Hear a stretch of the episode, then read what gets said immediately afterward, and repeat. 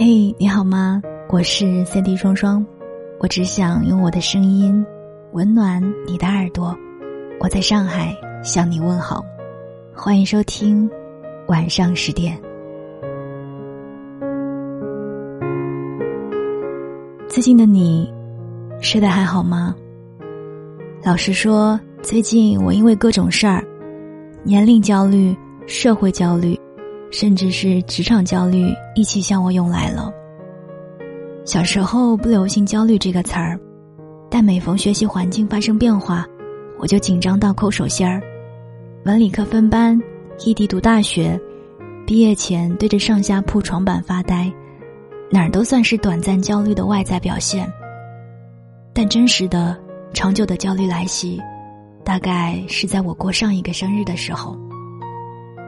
我记得那一天，我妈给我发了个视频。父母那辈儿就爱在人高兴的时候泼盆凉水。我妈说着说着就冒出一句：“也是快三十岁的人了。”在东北算年龄按虚岁，大都是生下来就算上一岁。按我妈的算法，确实是快三十了。结果我立马反驳她：“东北的算法不科学，北京可不按虚岁算。”好了，不说了，挂了吧。以前总觉得自己不会对年龄有什么特别的感觉，三十岁这个词怎么就突然那么刺耳了？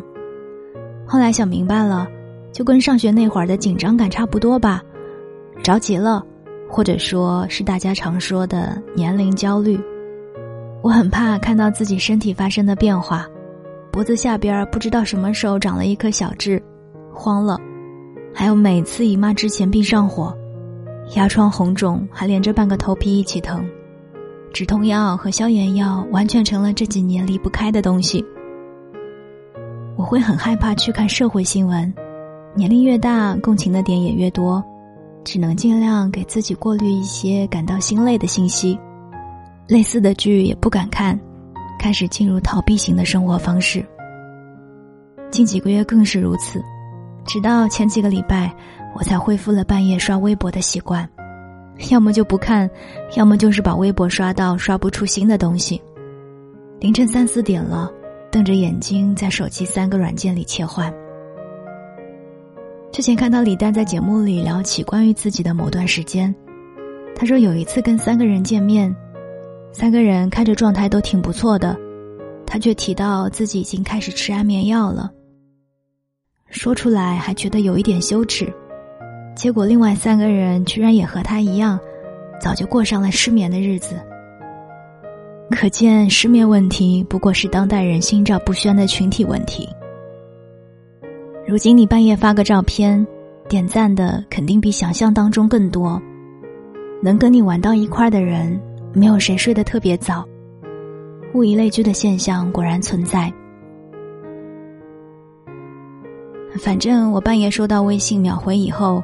朋友都会立马回一句：“猜你就没睡呢。”我最好的小姐妹三年前早睡早起，睡前不能有一点动静，视规律生物钟为珍宝。结果上次去她家，关了灯唠嗑，两个人愣是唠到了四点半。我纳闷儿，她现在怎么不困了呢？她却说自己早就开始失眠了，正儿八经的睡觉都已经不会了。得听着电视剧酝酿，一般十二点躺下，闭上眼，脑子里就开始过这一天发生的事儿，想想工作没做完，想想明天要干嘛，翻个身起来，打开备忘录，一条条写上去，再回来已经是两个小时后了，这才算是真正的躺下。所有人的改变也并非悄无声息的，以他来说，这段时间要做出改变了。所以在夜晚的时候变得天马行空、胡思乱想，来弥补白天时常走神儿的状态。她原本准备三月份辞掉工作，跟男朋友去杭州，但疫情开始之后就拖到现在。两人异地谈了好几年，终于决定一起挪个地方，但问题也随之而来。她要放弃高薪，也要离开熟悉的环境和朋友。刚开始还有种为了对方做出选择的不安感。那段时间，她晚上跟男朋友视频，说一会儿眼泪就要掉下来。不是伤心难过，也不是委屈，就是有点慌，又不知道怎么表达。因为不满现状与自己，所以想要改变现状和自己，大概是很多人焦虑背后的问题。小时候，家长觉得我们不谦虚，拿到点成绩就沾沾自喜，可是他们一定想不到，若干年后的每个夜里，我们都觉得自己特不争气，活得像个垃圾。近期的新闻世界里，我们会为性别而焦虑。会为工作而焦虑，同样也会为人类命运共同体而焦虑。我们无时不刻在担心着一些什么，有解或无解的事情都在排着队等着我们去逐个击破。夜里十二点躺下，目睹着所有已发生和未发生的事情，如过电影般在脑海里一幕一幕的放着，等睡意真正的降临。又是凌晨三点，在哄骗着我们入睡了。要担心的事儿总在排着队，不过别慌，不只是你一个人在凌晨三点苦熬。我是三弟双双，刚刚跟你分享的文章是来自于奇妙的，不是只有你一个人在凌晨三点苦熬，来自于公众号胡心树。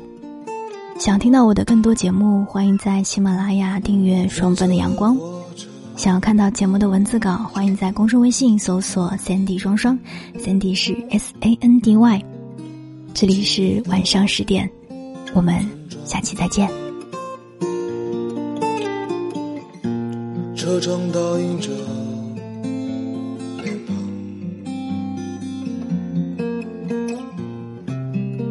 听见他在。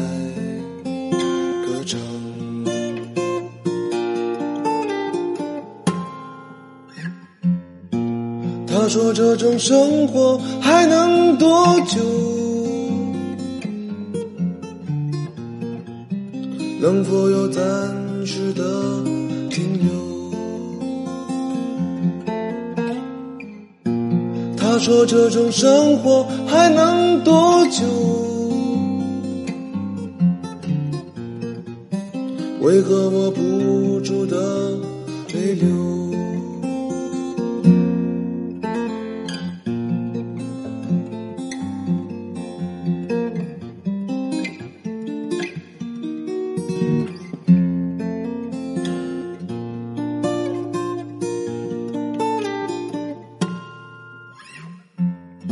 天边的落下，染红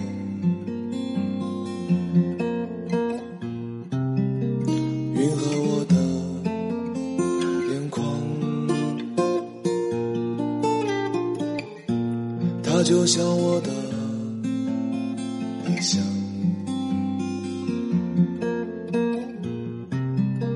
在悄悄的。